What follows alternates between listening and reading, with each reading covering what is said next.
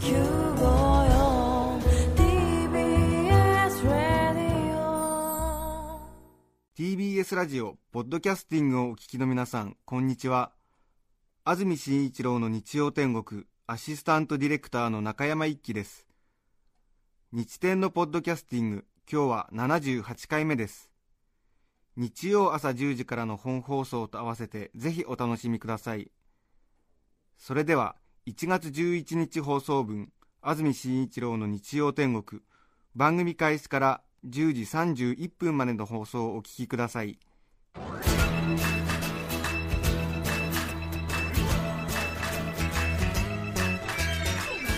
安住紳一郎の日曜天国。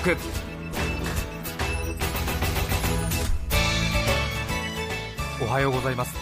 1月11日日曜日朝10時になりました。TBS アナウンサー安住紳一郎です。おはようございます。中澤由美子です。皆さんはどんな日曜日の朝をお迎えでしょうか？今日が日曜日で昨日が土曜日で明日が成人の日で祝日ということで3連休という方が多いんでしょうね。ねお正月休み明けすぐの連休でありがたみをあまり感じない一方またちょっとねええ。うん休みが継続しているようで嬉しいという感じの方も多いのかもしれませんけれども、そうですよね。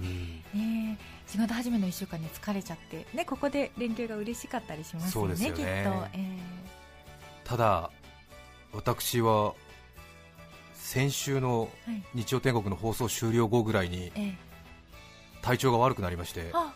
やはりお正月休み明けであ。働いて気分が悪くなっちゃったみたいで、ええ。ちょうど先週ですか。はい。月火水とあ。体調が悪かったですね。そうでしたか。多分風邪に近い症状だと思うんですけれども、ええ。えうん。びっくりしてしまいましたけれども。ー、はい。ええ。寝込んだ。仕事はされたんですか？仕事を一日休みましたね、はあ。えーそれであとは仕事しながらというか、まあ、手を抜きながら休んでいたという感じなんですけれども、ええ風邪流行ってますからね、そうですよね。うん。38度ぐらいの熱が3日続けてぐらい出ましたね、はい、また一人暮らしなものですからうん。不安に輪をかけて不安になってしまって。そうですね。えね病気の時は悪いことを考えてしまいます。やっぱりこうなんですかね少し年が明けて気が緩んだというか、うん。えということがあるのかなというふうに思いましたけれども。いやー激務でしたからいえいねえいえ。年末。それでちょっと年明け少し仕事が緩くなったものですから、逆になんていうんですかね非常にこう責任感が強いというか非常にスケジュールに非常に正直な体をしておりまして ちょっと大丈夫だなと半日休んで3日続けても大丈夫だなというような勝手に体が計算してるんですね。すごいものですね。そうあ勝手に体が計算するんですね、明日から2日間さほど詰まったスケジュールじゃないなと思うと途端に油断して体から先に根を上げるっていう。うんうんうん。すごいよくできてますよね本当にね。本当になんか病は気からっていうんですか？あーそうですね。気持ちが緩むとそこに本当にうん風の菌なんかスッと入り込んできますからね。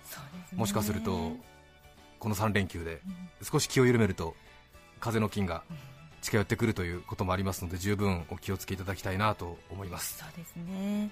また関東地方は3日ぶりに乾燥注意報が出されまして現在湿度が27%はい。ねあんまり数字得意じゃない方はピンとこないかもしれませんけれども湿度27%というのはすごいですよ。は乾燥に乾燥を重ねた感じの、え え熟成させた乾燥度合いですよ、これは、ええ。いはい夏場なんて80%、90%ありますからね、あそうですよね、ええカラッカラですからね、お気をつけいただきたいなと思います。は天気の方は大変よく晴れておりまして、い、はい、少しこう肌を刺す冬独特の気持ちのいい晴れの一日ということになりそうですけれどもスタジオのあります赤坂も大変綺麗に晴れ渡っていますね。はい。今日の天気ですが関東平野部日中にかけてよく晴れるようです夕方以降はやや雲が多くなりますが雨の降ることはないようです。ただ空気は乾燥していて関東の広い範囲に乾燥注意報が出ています。火の取り扱いには十分注意が必要です。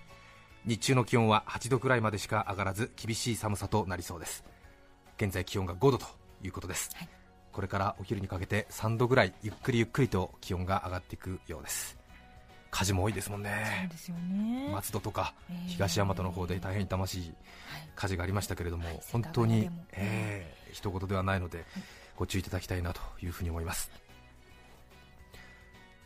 先週ちょっと体調が悪かったということもありまして私日頃からタバコを吸うんですがうんちょっとタバコを吸わない日が4日ほど続いたんですかあねはい。ええ。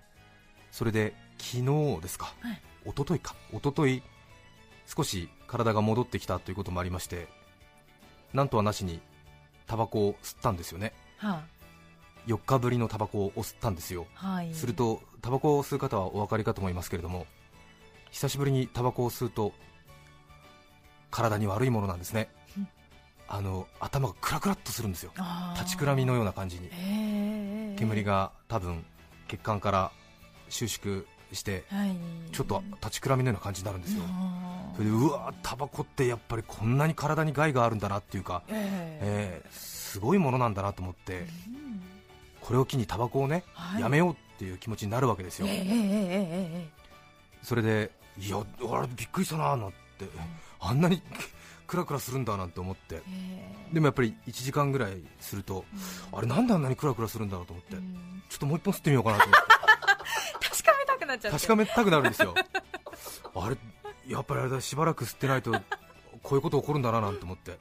で1時間ぐらいしてちょっとあれさっきのやっぱあれなんだあれ？でもう一本するとですねはい。その先ほどではないもののあちょっとまだ軽くくるってくるんですよ、えー、クラクラっていうほどじゃないですよ。くるっていうぐらい来てうん。あやっぱ2本目だから慣れてくるんだなと思って。でも来た来たいやでもこれでどんどんね感覚が麻痺してそれで日頃あんな本数吸ってしまってえー。一回一回のその本数に対する体のねね負担ってのは大きいななんて思ってえー。いやいや桑原桑原と思って。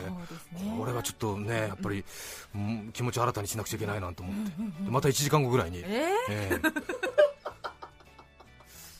っぱりあれから徐々にああれ感覚麻痺していくのかななんて。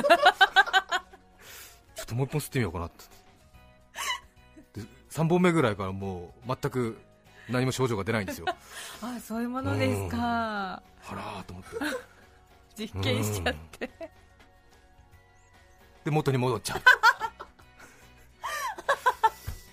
であれクラクラってこないななんて。ちょっともう一本なんあれ全然しないも う大丈夫だ。もう大丈夫これは？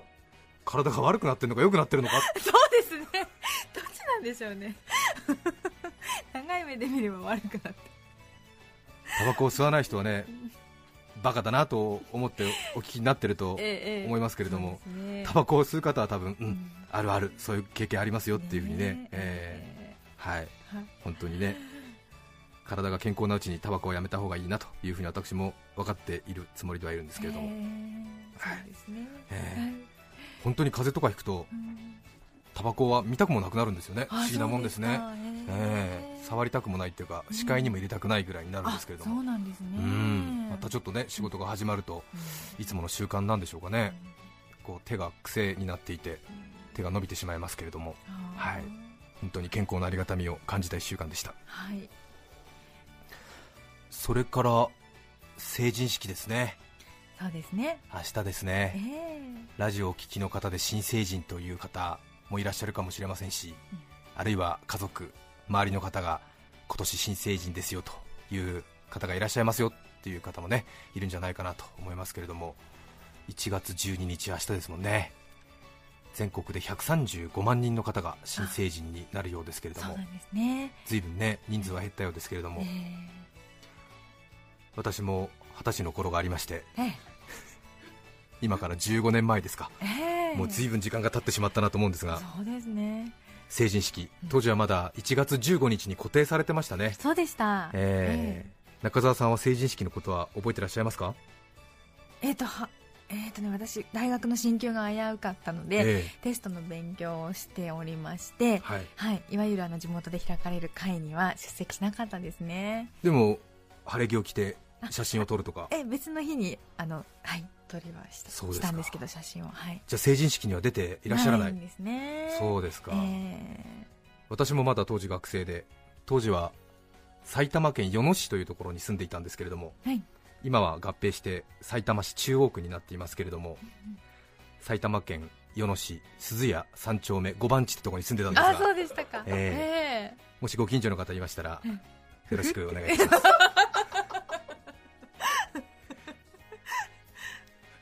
今から15年前ですか。えはい。当時の与野市から与野ってあの与えるに野原の野で与野って書くんですけれども、ね。ええ浦和の横大宮の下にあるんですけれども当時の与野市から招待状が届いておりましてはい。で私実家が北海道なものですからええ。全く周りには当然知り合いなどはいないんですけれども何かちょっと当時はまだ社会規範にストイックな時代であこれはいかねばなるまいと思ってですね。ああそうでしたか。ええ。ええ。15年前私は与野市の成人式に出てるんですけれど、はい。えちょうど平成5年ですか、はい。平成6年かな。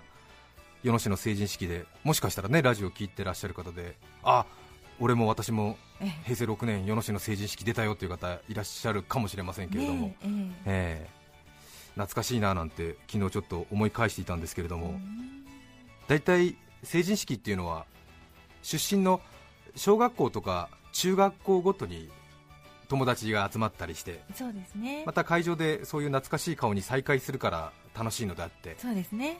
縁もない知り合いもいない地方出身者がいくら住民票があるからといってうん。最寄りの市役所に単独で乗り込んだところでうん。決して楽しいものではない きっとそうですね。というのは多分想像ができると皆さんも思うんですけれども、ええええ。え本来はね地元自分の出身の土地に帰って出たりするのが一番楽しいのかもしれませんけれどね。ちょっとね住民票を動かしてたりとか親のこう引っ越しの加減でどうしても地元に戻れないという方も多いと思うんですが。ええ。で私も北海道の成人式に出られれば楽しかったんでしょうけれど。うんうんうん東京の学校に通っていたので、はい。わざわざね自分で旅費を出して帰るそんな会社もないし、はい。親に成人式に出るために戻りたい旅費出してくれって言えるような雰囲気でもなかったので、うんうん。結局私は縁もゆかりもない埼玉県与野市ええ。の成人式に出たんですけれども結構多分地方出身者で成人式の日を憂鬱に迎えたという方は実は私は多いんじゃないかなと思ってるんですけれど、ええ。縁もゆかりも友人もいない成人式に出ますとですね当然会場に行っても話する人いないんですよ。ポツンと。そうですよね。ええ。すっごい孤独なんですよ。うん。しかもただの孤独じゃないんですよ、うん。晴れの日の孤独ですよ。ですよね。考えてください、ええ想像してみてくださいこれはね答えるんですよ。はあ。晴れがましい席での孤独。すごいですよ。はあ。私男ですから晴れ着こそ着てなかったものの、うんうん。一応大宮の丸いで買い揃えたスーツを着てたんですよ、うんはいええはい。張り切ってね。うん。で地域社会からお祝いしてもらえるっていうんで。そうですよね。ちょっと張り切って言ってるんですよ。ええ。いくらね、うん。あの友人がいないとは言ってもうん。初体験ですから、うんええ。大人社会のデビューだなんて思って。そうですよね。えどういうことになるのかななんて思って。そうですね。だからものすごい孤独ですよ、ええ。知り合いいないんですから。そうですね。えスポットライトはこう注いでるのに自分の立っているところがくぼんでるみたあいな。あなんかえうんイメージわかります。ん。はい。でも他の皆さんはこう中学校とか小学校とか近所の皆さんとか同級生との再会にこう大騒ぎをしているわけですよ。そうですよえねそんな中最前列のパイプ椅子にポツンと一人。で 清掃してね。最前列。最前列ですよ、ええ進められるがままに最前列。そうかそうか。ええ。であのそれぞれ皆さんが卒業した当時の中学校の校長先生からのお祝いの電報が届いてたりとか。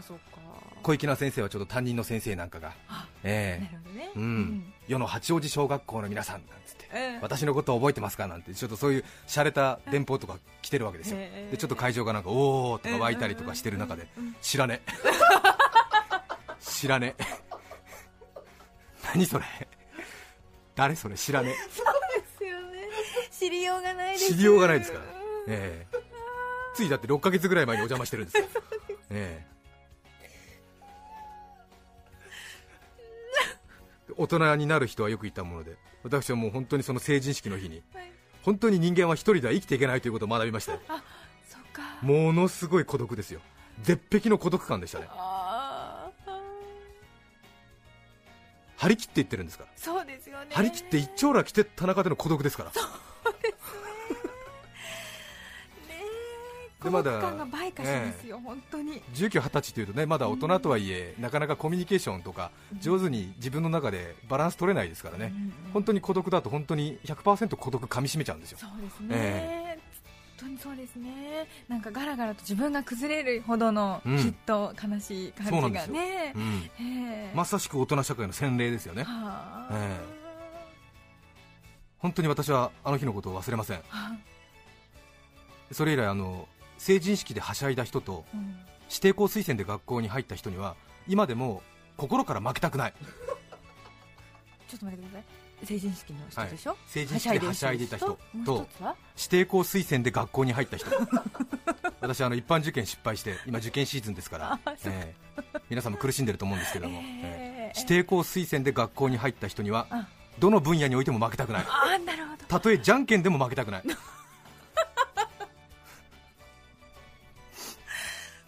うん。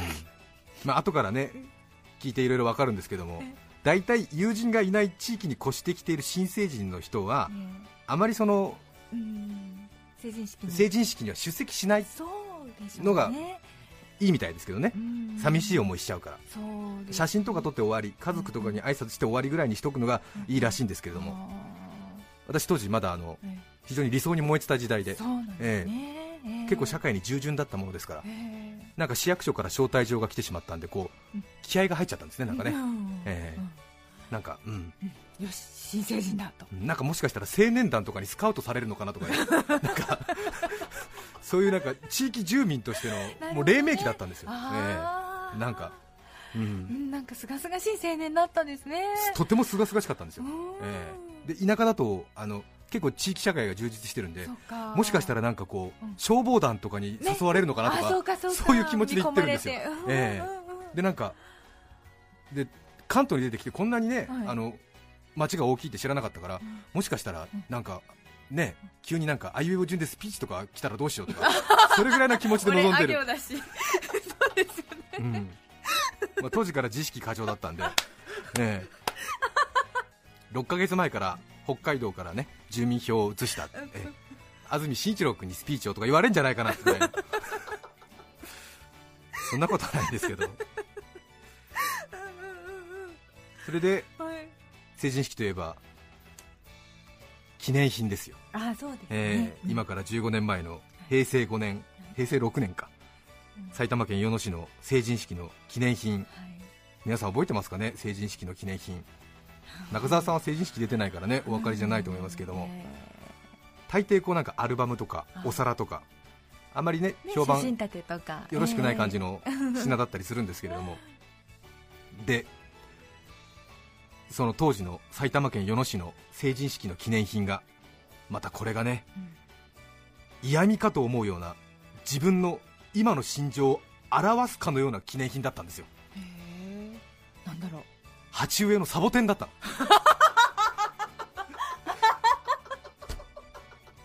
平成6年の埼玉県与野市の成人式の記念品ですよ。変わ鉢植えのサボテンだったのよ。なんでサボテンだったのかはよく分かりませんけれども。紙コップくらいのね小さな茶色い素焼きの植木鉢に、小さい。ええもうほんとちっちゃい片手に乗るぐらいの。そこに大きめの梅干しをひっくり返したくらいのサボテンが 植わっているというよりもこうめり込んだ感じに入ってるんですよ。記念品だったんですよ。で小さいなりにもこう一丁前にトゲはねこうあって。で小さな鉢の中でいつ枯れるともまた華やかさとも無縁な小サボテンですよ。小サボテン。それいただいて。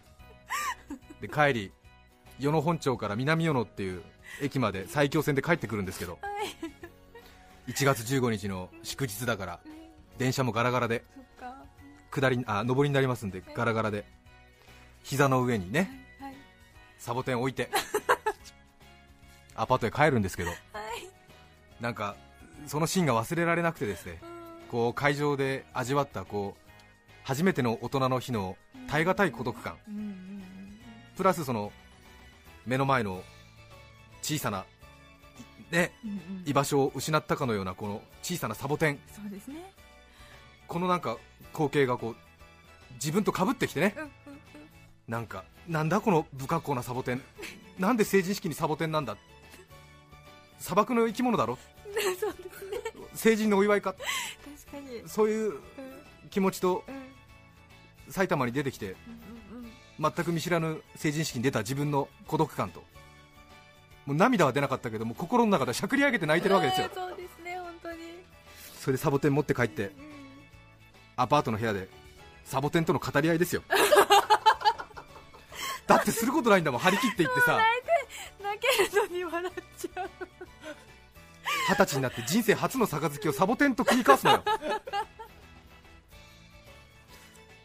おうサボテンお前はその鉢の中で大きくなるのか。慣れない気候は答えるだろそう。砂漠育ちに都会の孤独はどうだ。俺は俺は負けてしまいそうだよ。本当もうサボテンともう気持ちがもう重なっちゃってんのね。そうか。ええ。うん都会の砂漠のサボテンですよこちらは。俺もふるさとの同級生と騒ぎたかったよと。うん。君も一人なのかと。うん。いやダメだと。こんな簡単に孤独に根を上げるとダメだと上京した時の星雲の志を忘れるな。とこうサボテンは言ってるわけ。サボテンが言ってくれたそうサボテンが言ってくれてんの。で私はそんなサボテンからの言葉にですよ。はい。都会の孤独に打ち勝つべく素早く立ち上がりました。はい。ああ俺は負けてられないぞと。うん。北海道から出てきたんだから。うんうん。友達いなくてもやっていけるよ。成人式の孤独なんてなんだトゲなんかなくしちゃいないんだから。与野市の成人式午前中だったんですよ。はい。埼玉にお住まいの方はお分かりでしょうけれどもはい。与野市ってのは周り浦和市に3方向南西東と囲まれてまして もう歩いてすぐの距離にうん。浦和市の市民ホールとかいっぱいあるんですよね。はい。それで浦和市の成人式が午後からだったんですよ。ほうほうほう私早速うん。孤独に打ち勝つために午前中与野市の成人式に出た後サボテンと話した後はい午後、浦和の成人式出てきたんです。2回目。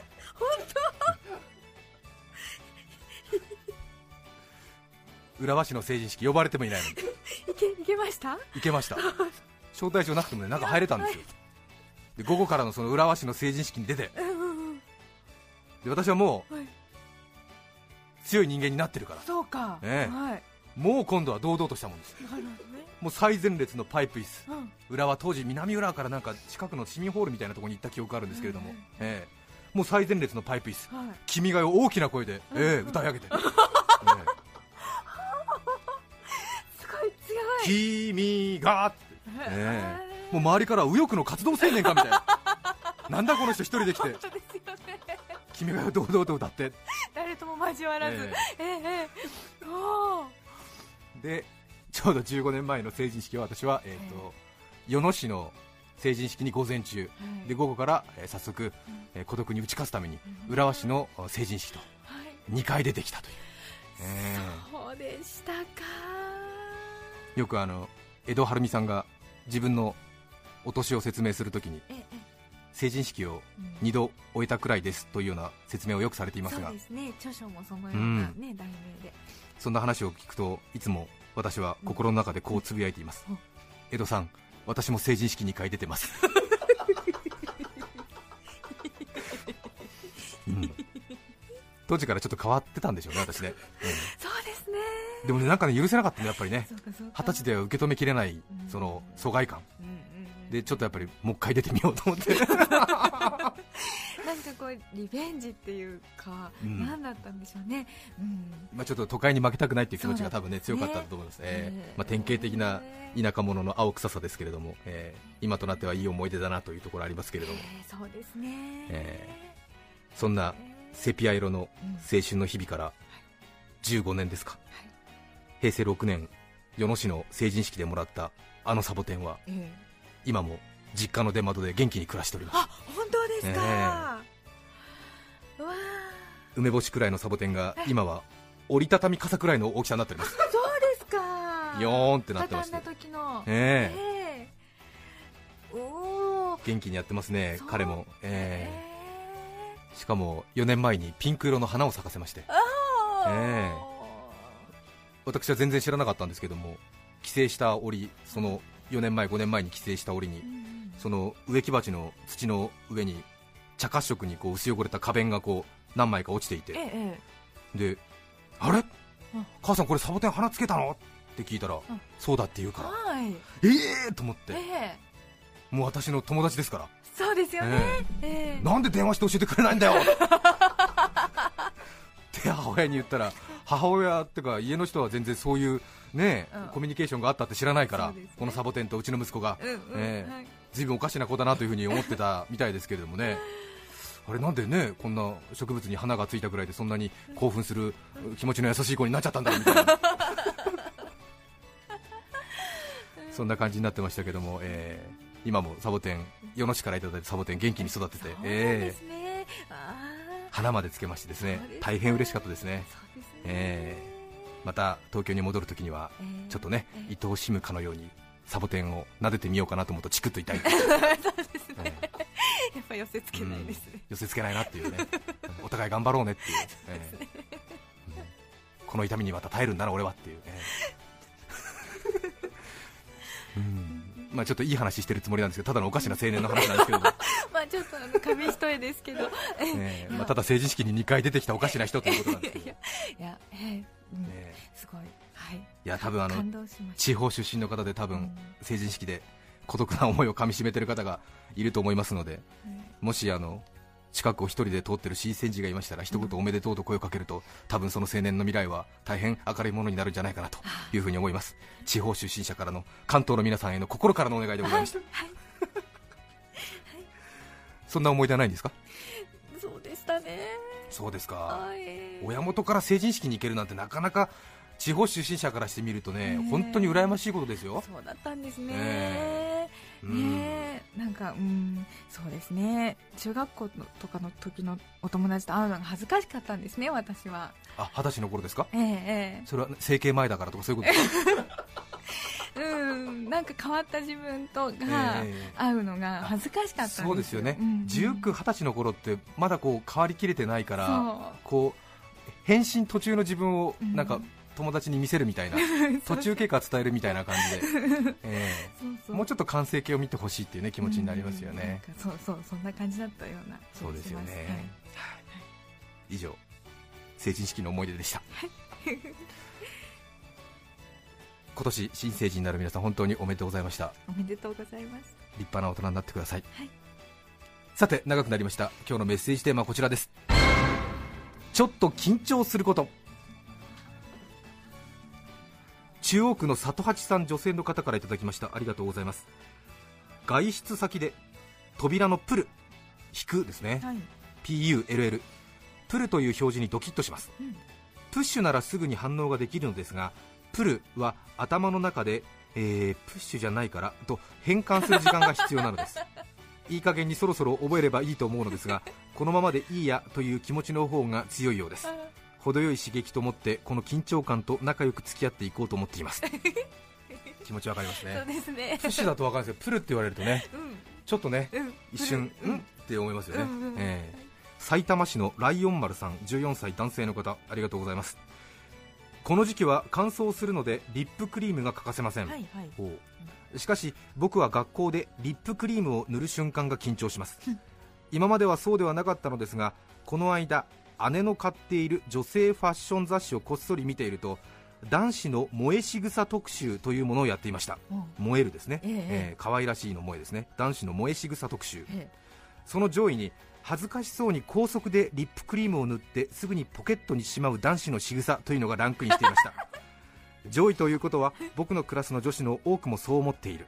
それ以来あいつ萌えを狙ってやってるんじゃないの？と女子に思われているのでは？と思えてきてあリップを塗る瞬間周りの視線が気になるようになってしまいました。全く世の女性たちはなんでそんなことに燃えたりするんでしょうか？14歳。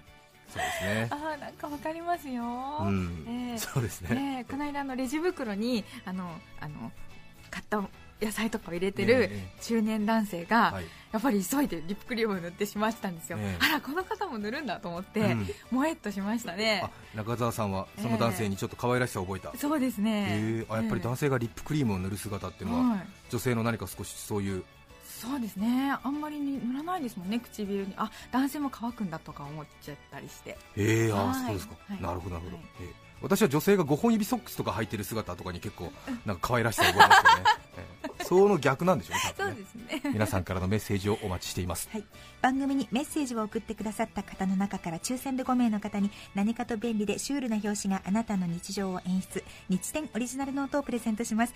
さらに番組内でメッセージを紹介した全ての方に日展オリジナルポストカード2009春の葉をお送りします今日のテーマちょっと緊張すること皆さんからのメッセージをお待ちしています。そして番組では皆さんから曲のリクエストも募集しています。それでは今日の1曲目は群馬県桐生市のなこなこさんからいただきました。ありがとうございます。なこなこさんは2009年は500円玉貯金を貯金箱いっぱいにしてみようと思います。毎年挫折しているのでせめて半分くらいまでは頑張ってみようかなと思っています。というメッセージも書いてあります。松任谷由実さんでブリザード。1月11日放送分安住紳一郎の日曜天国。10時31分までをお聞きいただきました。著作権の問題がありリクエスト曲は配信することができませんので今日はこの辺で失礼します。安住紳一郎のポッドキャスト天国。明日1月12日は成人の日。全国で135万人の新成人が誕生します。大変なことが多い人を略して大人と呼ぶんだ。新成人の皆さんさあいよいよ人生の仮免許は卒業だ。お聞きの放送は TBS ラジオ954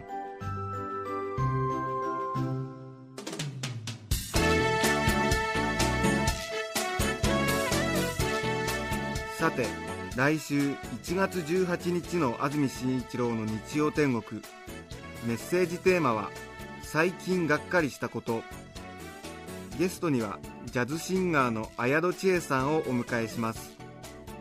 それでは来週も日曜朝10時 TBS ラジオ954でお会いしましょう。さようなら。安住紳一郎の「ポッドキャスト天国」これはあくまで試供品皆まで語れぬポッドキャスト。ぜひ本放送を聞きなされ。TBS ラジオ954